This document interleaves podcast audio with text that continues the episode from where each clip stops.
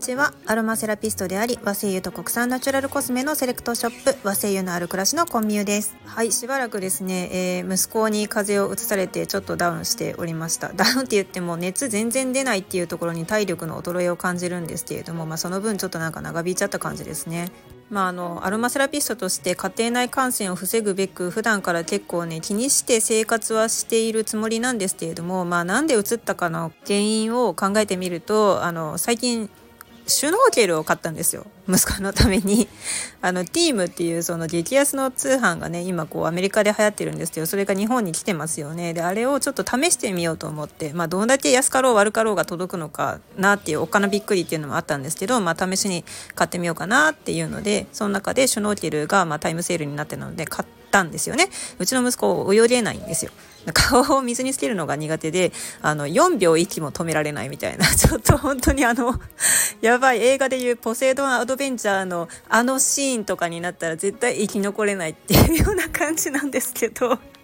まあそんな彼に、まあ、冬のお風呂で活躍してもらうべく、シュナウケルを買ったんですけどそしたらすごいですねあの喜んで見た途端に「何これ!」って言っておもむろにあの服を脱げ出したんですよ服を。上半身すっぱだかになって何すんねんって思ったらその脱いでまず頭にかぶりたかったらしいんですよ。その服を着て、着たまんまかぶると、そう、かぶった後で服を脱ぐ時にまたこうね、その装着を解かなきゃいけないということで、彼は 上半身裸になってリビングでシュノーケルを装着したわけです。もうなんか格好から見るとですね、完全に、あの、変態仮面ですよ。頭に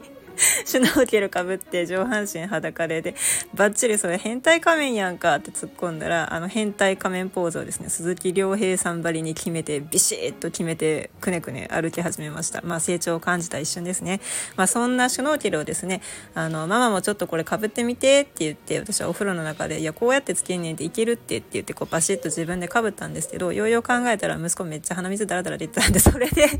結構な濃厚接触になったなと思って反省しています。ますアホでした。はい、そんな私が今回ご紹介するのは、えー、とある本ですね。物語なんですけど、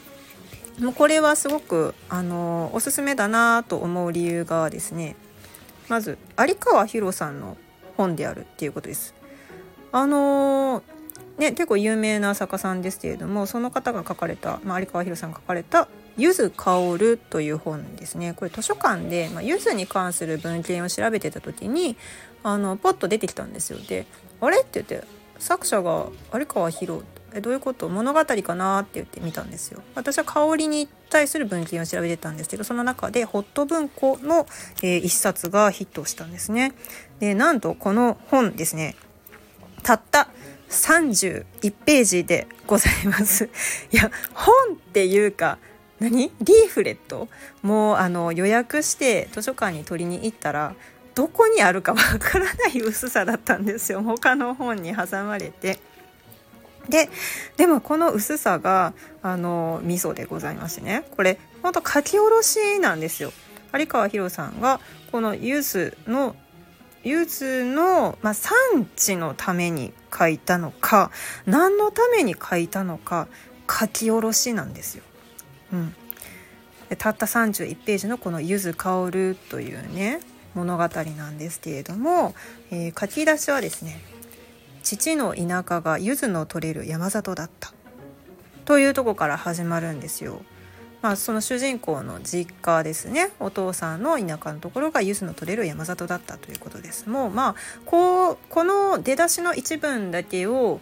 読んでもしかしたらあそこかなっていうふうに私はま過去に柚子に関する知識を総動員した上でですね、多分あそこなんじゃないかなとは思ってたんですけど合ってるかどうか分かんないなって思いながら読み進めていったら、まあ、最後ですね。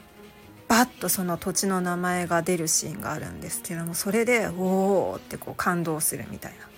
ところがありました。いや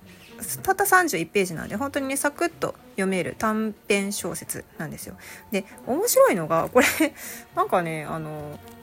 ホット文庫って初めて見たなと思ったんですけど編集制作はもちろんあの株式会社角川書店なんですけどね発売元がね株式会社バンダイとなっております。どういうこと？なんで？なんでバンダイ？いや分かれへん。分かれへんけどなんかこれを出した時に何かあったんでしょうね。いつ出たものなのかなと思ったんですけど発売された時のなんかその年年号とかなんかいろいろ載ってないんですよね。まあいろいろ謎大きいものですが何かの、えー、商品のために書き下ろされたものであろうと思います。まあつまり広告宣伝ツールのうちの一つですね。まあこういうのもいいですよね。なんかこう商品にまつわる物語をつけるっていう手法は私が古巣ですね。まあ新卒の時に、えー、働いていた源吉兆庵のあれですねお菓子のシリーズでいろいろあったんですよ。なんかその月その月にちなんだ、えー、偉人とか文人とかまあ、歌人とかいろんな人たちにちなんだお菓子を創作菓子ですねを出すんですけれどもそこに確かなんかたまにね小山君堂さんの文章が冊子としてついてきたようなうん、そんな商品展開をしてたような気がします。これってすごくなんか素敵ですよね。よりその商品の深いところに触れられるというか、まあ、その世界観を味わうっていう感じですかね。うん、あのこれとても柚子の香りが好きな人もそうでない人も、えーと、柚子の香るふるさとをお持ちの方も読んでみたらね楽しいんじゃないかなというふうに思います。ということで今日はこの「ゆず香る」ですね有川博さんの作品をご紹介しました。ぜひあのここのゆずっていうわけではないです。ここのゆずの声優もあるんですよ。ここのゆずの声優もとてもまあ有名なんですけど、ここのゆずのドリンクとかも有名なんですけど、